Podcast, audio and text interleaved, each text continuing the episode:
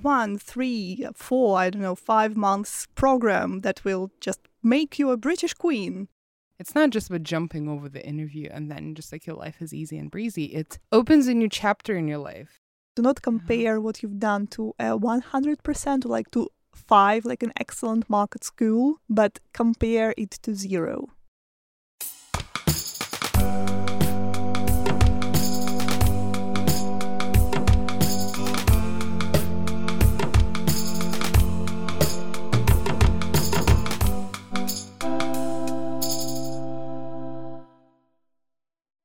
Всем привет, дорогие слушатели! С вами снова подкаст «Фокус на стадии», и, наверное, вы узнаете меня и мой голос, если нет, that's fine. С вами Ира Васильева, CEO и преподаватель Focus Study. В лучших традициях нашего третьего сезона мы продолжаем встречаться на подкасте с нашими преподавателями и разговаривать на различные темы, связанные с обучением английскому языку, с английским языком в целом, как с предметом, и со всем, что интересует и вас, и нас, э, наверное, в равной степени. Мы, как вы помните, говорим на английском языке. Мы очень стараемся артикулировать, интонировать, говорить так, чтобы вам было комфортно и понятно, но прекрасно понимаем, что в любом случае это усилие, и we appreciate and celebrate you for making that effort. Мы очень рады, что вы выбрали послушать нас сегодня. И не стесняйтесь, ставьте на паузу, гуглите слова и конструкции, которые мы используем, а если не понимаете, что мы говорим, смело пишите нам во все каналы коммуникации, что на пятой, десятой, любой минуте что-то непонятно, мы с радостью проясним, что мы пытаемся сказать. Спасибо, что вы здесь, и давайте приступать. Я представлю нашу гостью. Со мной сегодня Александра, наш преподаватель. Hi, Alexandra. Hi, everyone. nice to not hear you, but I guess for you, nice to hear me. nice to not see you not yep. hear you. Nice to see and hear you because I, unlike our listeners, can see you. And uh, here today, we are going to discuss the aspects of how do we learn English right? What is the secret? What is the schedule? What is the mode? What are all of these parameters and how to choose your own, right? And we'll try to reflect on what works, what doesn't work, and what has the potential to work. And to begin, let me start with a question. So, based on your expertise, your overall teaching experience, how do you evaluate the rhetoric the idea of learn English during one month long marathon? Well, first of all, I'd say that this is quite a relevant topic nowadays since at least once a week I see an ad somewhere um, on Telegram or in VK advertising this Finally, learn English, forget all your troubles, get a better job with our one, three, four, I don't know, five months program that will just make you a British queen. And whenever I see that, I always remember my university years. And every time I had to cram for an exam, usually it went like this. So I got the exam questions, the topics, right? So I did some research, I read on the topics, I studied everything I could, as much as I could during this like one, two, three months. Yeah, of course, everyone is thinking right now, sure. one, two, three days, yeah. Right. Night. So in a set amount of days or yeah, months. right. And as soon as I passed my exam successfully, happily, I just forgot absolutely everything I studied before. So I guess this is exactly how it works with such marathons usually. So you should understand that whenever you set a goal to study something, to improve something in yourself within such a short period of time, you are bound to somehow perceive this process, like the process for this exact period of time. So as soon as this period is over, your brain will think like, yeah, so I did it the task is completed, so I can just relax now and forget everything. So I'd say that this is not a recipe for you if you'd like to make English your basic skill, one of your life skills, or just like part of your everyday life. Look, I want to focus on kind of two key things you said because they, to me, sound quite opposite, and I'm really curious to look into it. Once you mentioned the word cram, right? So to cram for something, that's for our listener is to put a lot of information into your memory, right? And that I assume would be short term memory right? The way you described it, like it doesn't stick, right? It goes away. So that's something you said that does not work. And I agree with you. And then another thing you said was the lifelong skill. And I think that's beautiful, right? So when we think of English, right? That's, I think the answer would be obvious, but which one is it? Is that a piece of theoretical or even like theory plus practice material that you can memorize, cram, get done, get out of the way? Is it it? Or is it the lifelong skill, something that never ends? That's a great question. And uh, although you said that the answer might be obvious, I'd actually disagree since you can actually learn something within a month, right? Right. You can learn a couple of grammar rules, maybe a set of vocabulary lists or something like that. And if you have such a goal, you know, Mhm. to understand present perfect or to understand how articles work in English or just to get some information, you will achieve Right. this goal within a month, of course.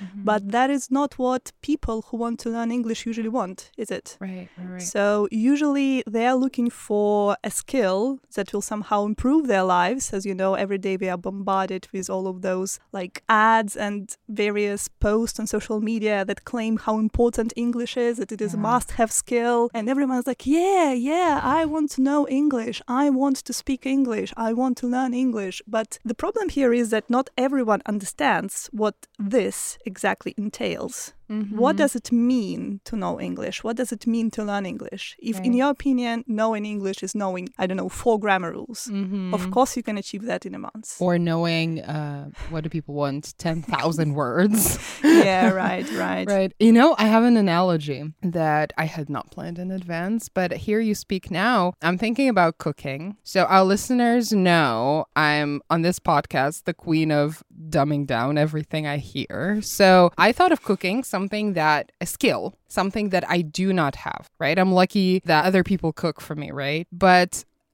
that and I've been trying, I've been wanting to, right? So, should I see an ad that says go through this one month marathon and never have to be afraid of cooking in your life and cook? I would go for it. That's how big of an insecurity that is in me. So, I am a person curious in mastering the skill of cooking, right? I wish I could cook. That's the easiest way of saying it. Just like some people, some of our students wish they knew English, right? So the analogy, and makes me laugh as I think it, if I now Google a recipe and learn it by heart, and by the end of today, we're walking out and I say, Alexandra, I can cite that recipe for you. And I do that, and she checks me and I'm right. I like I said all the words, all the measurements, all the grams or ounces correctly. That unfortunately for me is not going to mean I have mastered the skill of cooking. For me to get the skill, I have to do something else, right? So it's kind of similar to what you're talking about. You can memorize a few rules, even a list of words, the huge, humongous list of words, that's not going to give you the skill. That's true. And you know what? Usually people who do know how to cook, they do not operate in such terms as ounces and grams. They're like, oh, you know, I don't know, add some flour, like some flour. Just take a look and you will understand how much flour you need. I'm like, what the hell? Come on, just give me the amount of like how many grams of flour should I put into this pie? And my mom goes like, well, you know, you'll see. Yeah. Just yeah. cook it until it's done. What do you mean by that? How do I understand that yeah. it's done? Yep, exactly. If I get Yeah. sick after it. Analogy similar in a way that we talk about skill versus just bare facts, bare rules. And when it comes to English, and you've mentioned rules and given quite hot examples, uh, present perfect articles, like people Right. get really anxious around those. And yes, I do have to say that there are clear written rules, but also it's great if you can get the understanding of that logic, right? So that's kind of another step of just memorizing. So understand it, maybe begin to understand what this, when it's done, means, right? But that still is not it, right? So just read it, memorize it, get the understanding of the logic behind it. But the skill is still something more, right?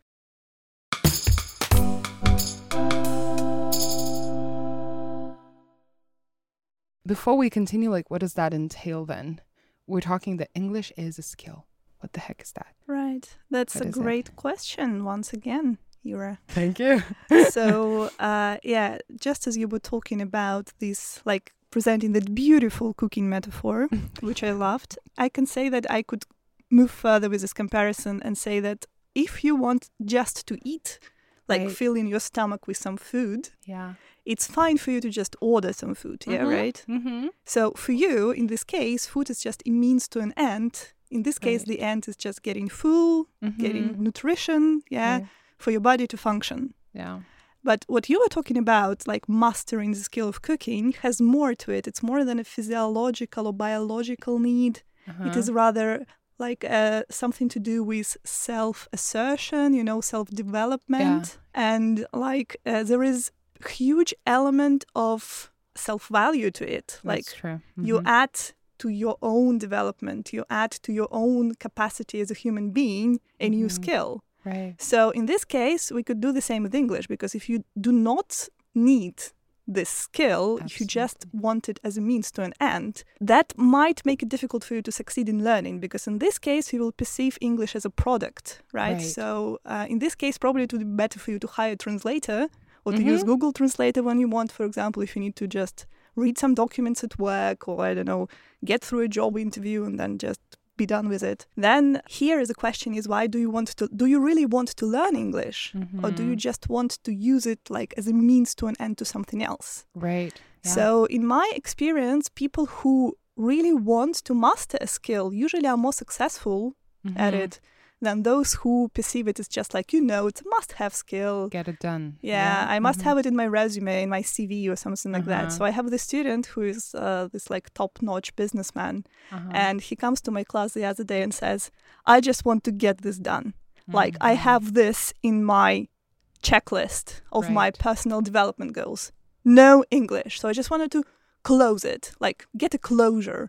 So let's Mhm. just have like these eight lessons." Then I Mhm. will understand that I have a closure and I can move on to my other self development goals. Well, this is not how it works, unfortunately. If you want to develop a skill, that Right. works if you want to get it as a means to something else, Mhm. like just as an addition to your work or just as a like a tool that you could use, but not if you want to develop it as a personal skill. Right. No, that sounds really cool the way you described it, how it adds value to you as a human being. It helps you assert yourself, value yourself. It helps others, I think, also see that a certain side of you, right? And I also want to say that kind of that's what cooking to me is. That's why I'm so desperate to learn it. Helps me connect with other people. Because if you have a skill, and I'm I'm gonna beat that analogy to death, but if I could cook, I would cook for the people I love. I would have some me time. Like that's when I get to do it. Like when I have a good instructor with me and they tell me like cut that, like do that. It's really actually very cool. Like it's I can touch it and like all the things. It's magic. And then I get to share it with somebody and I get to talk about that with somebody. And it's so it adds to it. It adds great value to it. And uh, I'm gonna let go the metaphor and move back to English. With English, it's much more transparent as to why that helps you connect with other people. So I have this also you, thank you for the example that um, when you were talking about like getting the closure, getting that done, getting that out of the way, made me cringe very much. we see not I wouldn't say a lot. We do see people like that coming in. Yeah, you can the- imagine how much it cringed me. How much it Absolutely, yeah. cringes me every time this guy comes to class. Like, come on, it's been three lessons. Why Yeah, am I still not a proficient English learner? Mm-hmm. Speaker, sorry. Right, right, right. And uh, we do see people like that. And I think it's easier methodologically when the person says, I need to get a job in six months in someplace in Europe. I need to be ready to function there. Like that's also quite achievement oriented, rigid. However, at least they have the outcome. Like the, you can, as a teacher, you can imagine the situation in which they will function, and you can kind of get the skills there, right? But here, there's not even the result is not there, right? So he doesn't even. It's not. I think it's even more cringy than when people say I need to confirm my level.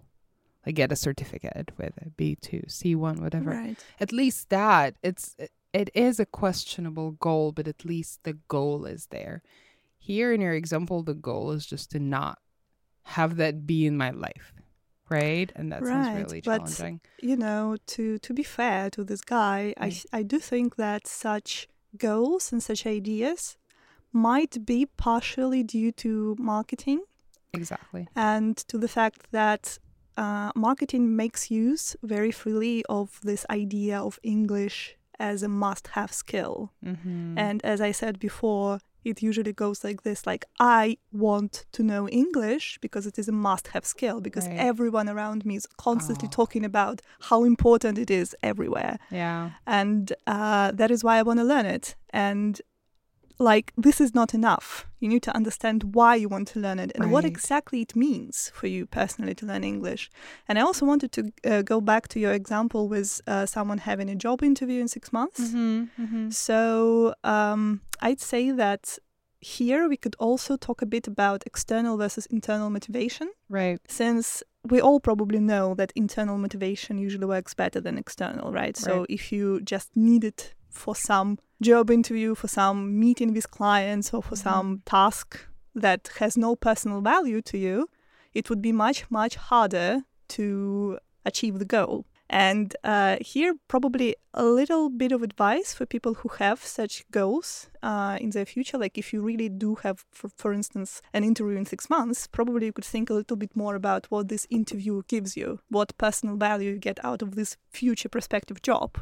What value do you get out of communicating with your clients, for instance, if you need to do that? So, as soon as you understand why, like the how becomes much Mhm. easier. It's very good. Thank you for that comment. And it makes me think of multiple, frankly, multiple examples come to mind of people who come, who I've taught or who we've taught collectively, and they say, like, I need to pass IELTS or TOEFL with a certain point. I need, that's my favorite type of examples, like, I need to pitch my idea to the investors, to clients, right? And we do that. We pass the milestone, and then every time I'm not lying to you. Every time the person gets that success, like they pass the interview, they get the desired result on the test, they pitch successfully, and then they look me in the eye and they say, Whoa, now I need to interact with them.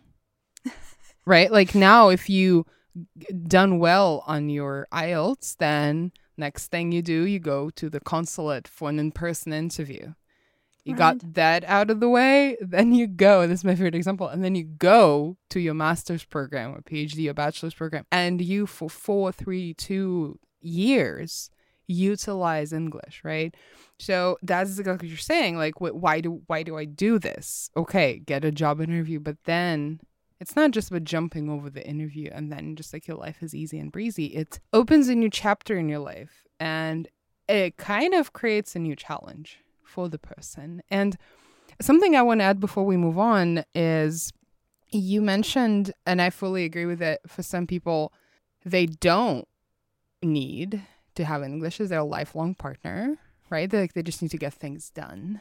Not in a way that like check it off the list, but rather I need to be understanding like the texts that come my way.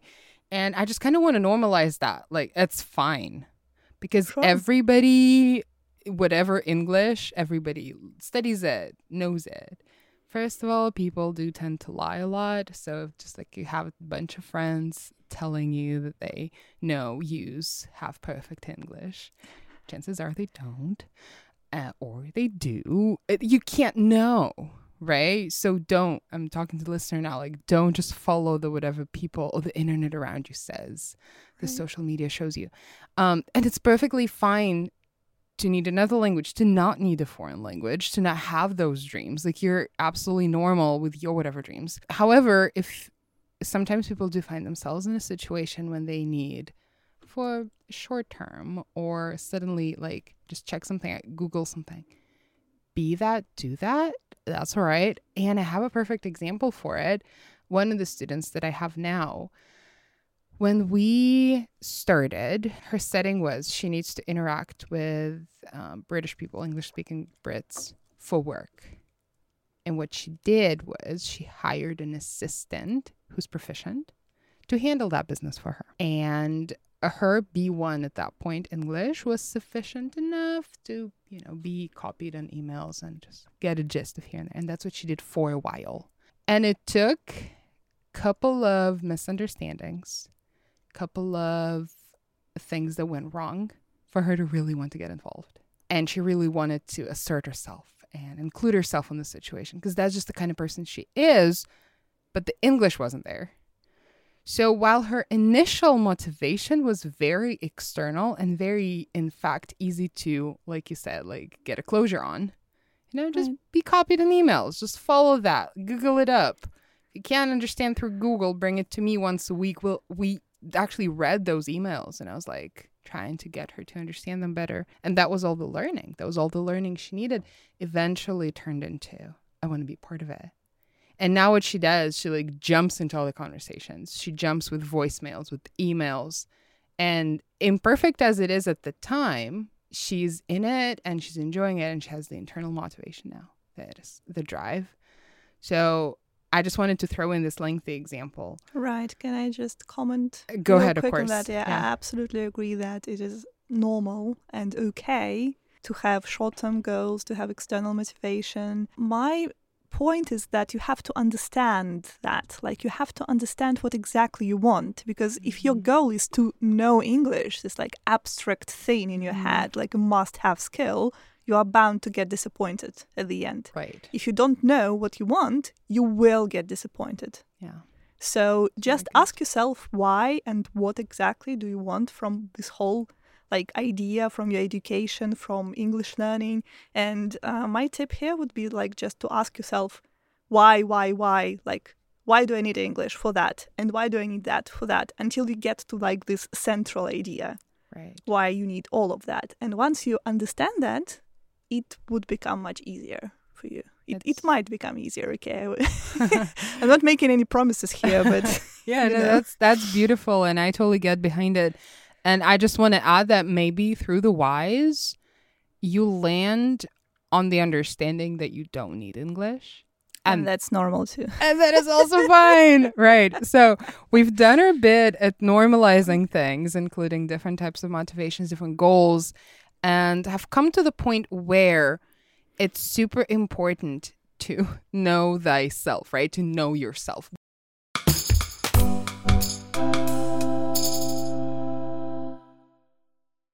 We have established kind of that English, it's great to have whatever goals when it comes to English, to have whatever motivation when it comes to English. It's important that our goals and our motivations do match the mode of study that we choose, right? The mode of decision that we choose, so to say. And it is difficult to hear yourself in that regard, given the background. Speaking of that background and all those sprints and all the projects and the teachers and whatever, I could dissect two opposite ideas. Some say that you got to do something in English every day.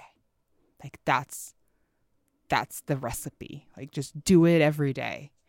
And then others say, you know, do this one month long course and you're done. We kind of covered that. And then there are other rhetoric that kind of says like, well, study it like the classical version, the- where you get two, what is it, two 90 minute classes every week, right? right What do you think about that? If the person's like, yeah, ask themselves multiple whys, and there's like, yeah, I need English, I need it for life, I need the skill, I want to live it. What do they do? here i personally believe that combination of the two is the best since Mhm. we started with a beautiful metaphor related to cooking i'd like to introduce a new one related to sports. So i'm sure that many of our listeners have at least once tried to join a gym or to become more active for whatever reason to get sporty in some way. So in this case uh, for instance going on an english app for 10 minutes every day i don't know duolingo or wherever Mhm. you, you prefer would be like a morning exercise. Like when you wake up and you do like a couple of i don't know push-ups Mhm. pull-ups So just stretch. Whatever. right? Yeah. So you just like kind of light. So all right. So this is like this kind of light moving around, Yeah. like whatever you have in your house. Let it be that, right? yeah i just Mm-hmm. like said p- push-ups and i just laughed really hard inside of my head because i cannot do a single push-up honestly so can. Can I try Right. it somewhere here? I don't- probably shouldn't. Maybe after this podcast we could do that. Yeah, let's let's do a push-up competition, Ira. Why not? so yeah, uh, so this would be like your morning exercise. Yeah, maybe stretching, maybe a bit of light cardio, whatever. Mhm. Whereas uh, doing something uh, for a long time, once, twice, three times a week, would be like going to a gym Mm-hmm. and getting some proper workout. So I believe that the combination of the two is the best. It is good to do at least something every day. You should remember that uh, practicing English comes in many shapes and forms. So it could be watching your favorite YouTuber, it could be uh, chatting with a friend who is a native English speaker for like five minutes. That's also English practice, yeah? So Mhm. doing something small every day is great. However, I'd say that probably if you want like long term and like results that stick, results that really show, as when, for example, you want to get sporty and you really want your to see your results in the mirror, it's the same here. So it's better to add some hardcore exercises, so some long, in well, intense, maybe Mhm. not so intense, but like just real classes to your routine. Thank you for the analogy. And it's also, as you were walking us through it, made me think about, I think we spoke about that before in our first season, as to how you can have for different parts of life, you can work on sustaining your English versus developing it. Right? So kind of taking some rapid, not rapid. I'm going to do the same thing as you did. Doesn't have to be intense. Doesn't have to be rapid. Gradual Right. steps to development and gradual result growth. And so it kind of going to be a hypothesis on my end, but kind of vibes this idea that if you're trying to sustain, right? Like you're trying to sustain your body, like you want to get some healthy movement, 10 minutes in the morning and then like a 30 minute walk in the park would be fine, right? You got your fresh air, you got you moving, you got your whatever. For English, like you said, and there's so many ways you can watch YouTube, you can watch a TV show, you can chat with somebody, you can write your own thoughts in a journal. Like there's so many things you can do for a few minutes 10, 5, 30, whatever you have. And that will help you kind of stay English healthy. right? So just like sustain it where it is, right? Maybe learn a word here, maybe notice a construction or an idiom there. Maybe if you chat, invest in your fluency a bit. But if you want to be gradually developing, then do a 60, 90, whatever minute workout, one or two a week or three, where in the sports analogy, like you get stronger. And like you said, you can see the result, you can perceive the result.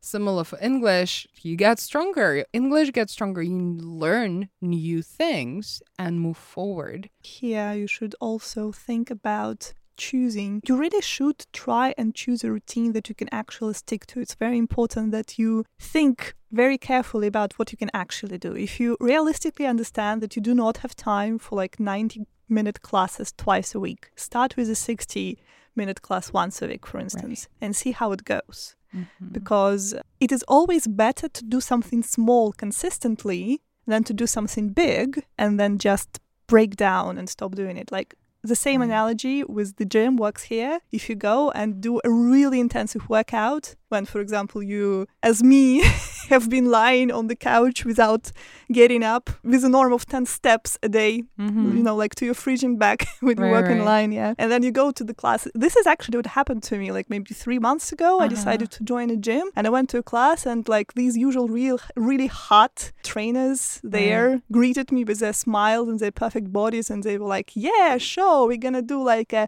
55 minute class with which is full of like horribly intensive exercises. Yeah. So Uh-huh, lots uh-huh. of uh, sit ups and whatever and push ups and everything that I hate Mm-hmm. really in my life Mhm, actually happened during those 55 minutes. And when I came back and I couldn't like get up uh, off the couch for like three days straight right, without right, right. horrible pain in my body, I Mhm. just quit. And this is something that might happen if you exert yourself too much Yeah. and then realize that you can't do it. So just start small and see how it goes. Right.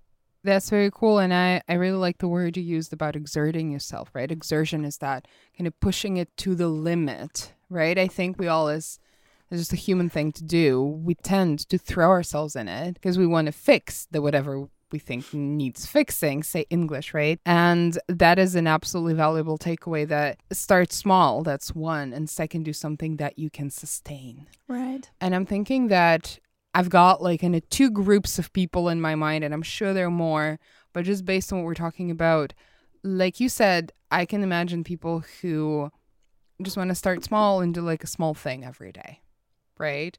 To build the habit, to get familiar, to get friendly with that activity or skill. I can also imagine other people who do not find it feasible, efficient, possible to do something every day. Those who rather find pockets of time in their schedule, right? And say once a week, and then just like deliver their attention there, right? So I have students like that who do not, they say, I can't make myself do English every day. And they say, Can you, Irina, can you make me? Can you remind me every day that I got to read for 10 minutes? And guess what? That doesn't work, right? So, and these are great, successful, happy people. It's just that they apply discipline to multiple spheres of their life, right? Every day they have to remember about their kids, their wives, their husbands, their businesses, their jobs, their whatever. And now I come in and say, How about you do this little thing? You decide when, you decide what. Just Yeah. 10 um, minutes a day. And I see these people just like, I can't be making another decision. Can I just come to you twice a week and you do things to me in that hour, in the half an hour, right? So that's also a possibility, right? That's true. There is a danger, especially when you set such quite ambitious goals as doing something every single day, Right. that you kind of set in your mind this kind of a bar Mhm. of doing something every day. And whenever you skip a day, you may start feeling guilty Yeah, like, your oh, streak no, is yeah. over. I hate streaks. yeah, yeah, me too. Yeah, so Mhm. you feel like you failed because you Mhm. evaluate yourself on the scale of a 100%, where 100% is doing something every day, Mhm. and you always feel like you do a little less than perfect. Yeah, Right. Mhm. which for me doesn't work, and for many Mhm. people I know it doesn't work either. I'd suggest evaluating your progress based on like how much you've done compared to nothing. Right. Perfect. For example, you could take back at your week and think, okay, this week I did this and that, instead of, for example, doing nothing Right. and choosing some other activities. I decided to invest 10, 20, doesn't matter how many minutes of my time. I could have not done that, Right. but I did. Well done, Mhm. me. Mm-hmm.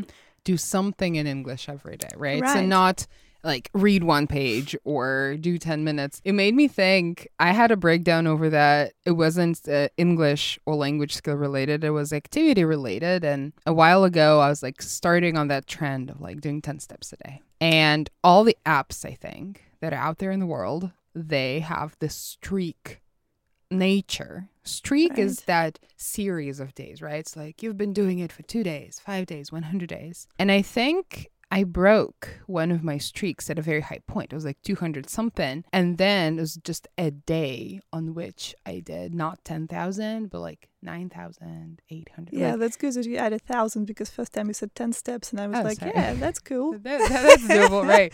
Right. That's more than I do on a usual Monday.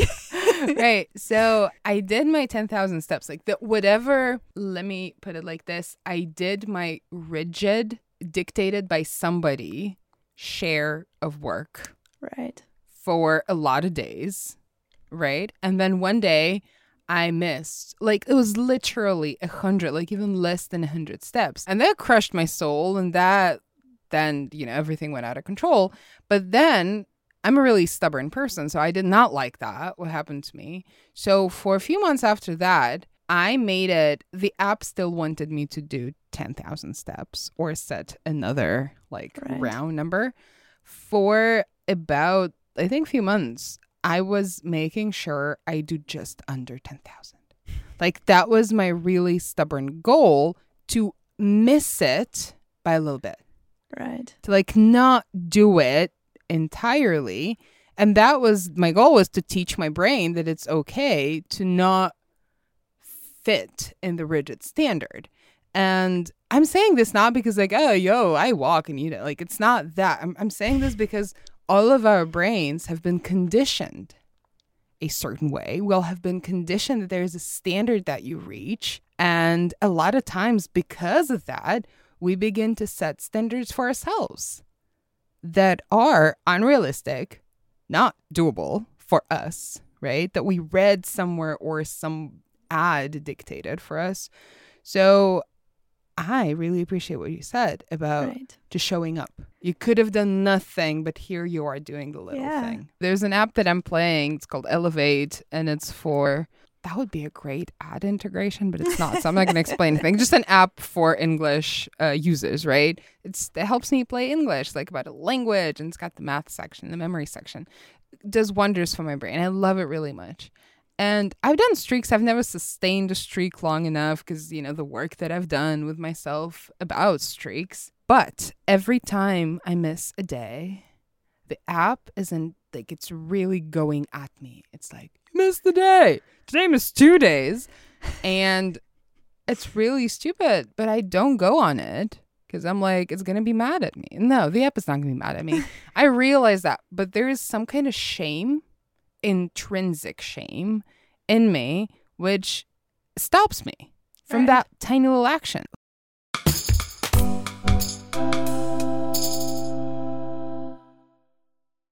For all of you listeners and the English, right? Like if it's an app, just like know like me, app is not there to judge you. It's not it doesn't have the function of judging you, okay? But a lot of Yet. times yet. I think it's coming. I agree with it. It's coming. But a lot of times, and this is so unfortunate and breaks my heart every time, when students miss a class or an assignment and they stop showing up because we are Right. living human teachers. And you can convince yourself that the app does not have the ability to judge you, but when you show up after broken streak to a person or a group of people, if that's a group setting, people think that the teacher, the group mates, the whoever, and all the coordinators will judge me. Is and here you can't say like, oh, those people don't. You know, they might as well. I'm just kind of building toward the point where it's not about what other people judge or say. It's about how, and we went through this like, what is your motivation? What is your goal? How does your learning address that? Has your goal changed? Has your motivation changed? Maybe it's time to change the group class to an individual class, right? So, whenever this happens, it's not that you failed and that English is not for you, or that teacher, or that school, or that whatever learning is not for you. It's just that something's happening. And maybe you're just tired. You just need to rest. Maybe something has changed and you need to adjust the system in which in, the ecosystem, right, in which you're in. And that's just an invitation to reevaluate how things are done. Just again and again and again. I'm never going to stop saying that. Every person is entirely unique. Yes, there are patterns. Yes, there are typologies we can use, but everything is intersectional, right? And so the fact that, I don't know, like maybe we went to the same school and had the same teacher, maybe, or we both studied abroad during college, right? Yes, that's valuable. That will say that our experience is somewhat similar, maybe, with our experience with English. But it doesn't have to be because there's so many factors that go into a student, you listener, and your needs and your desires and your abilities. And so, if two people just both lawyers, it doesn't mean that the same English program is going to work for them. If two people they're the same gender or the same age or both like watching a certain TV show or YouTube channel, that does not mean they require the same English program. So, like you said, to my somewhat limited and narrow minded question as to what's better 10 minutes of English every day or two 90 minute classes per week, you started us off beautifully as to you got to combine them and in some creative, unique way that Right. addresses you and your needs and abilities. So, I think that to wrap this up, I'm going to combine the two questions that I have in mind. And I'm very curious what would be your one piece of advice, one takeaway, one message, one bit of kindness to every learner who has listened to that? What would you tell people? What do you want to leave them with after this is over? Right. Turn off your app notifications. Never do streaks. yeah. Right. So uh, I think that a very important thing to understand when you try to develop any skill uh, is to like fully comprehend that difference between a product and a skill that you acquire because you cannot buy a skill in a way that you buy a product and you have to make your peace with it because many people say that they understand it but they do not fully like accept it and they still keep searching for this magic pill that will just solve all of their problems overnight. So lose weight in like 2 days mm-hmm. and learn english in like 1 week. Right. Just try to like fully and completely make your peace with the fact that learning is a process and if you truly want to master a skill you have to work on it in the long term. Right. So you have to make it a part of your personal identity, even mm-hmm. to like truly achieve some progress and truly see it. That's my first takeaway. And the second one would probably be I, I, I really like to highlight once again the importance of knowing what you want. If you do not know what you want, you will always get disappointed at the end. So just like set clear goals and evaluate your progress based on those goals. And also, yeah, try to avoid this um, 100% uh, thinking. Yeah, do not compare what you've done to a 100% like to five, like an excellent mark at school, but compare it to zero what have you done today compared to nothing? And once you like readjust your thinking rewire your thinking in such a way that you remember that it is a process that it takes time and that it's okay like to fail sometimes to not find the right method straight away to not find the right teacher to spend some time experimenting and uh, working out what's best for you, what works for you, what you like, and what your motivation is. So once you just rewire your thinking and reshape your attitude towards the whole process, it will get so much more comfortable and so much less like intense and less painful and less disappointing. So that's what I want to say to you all guys and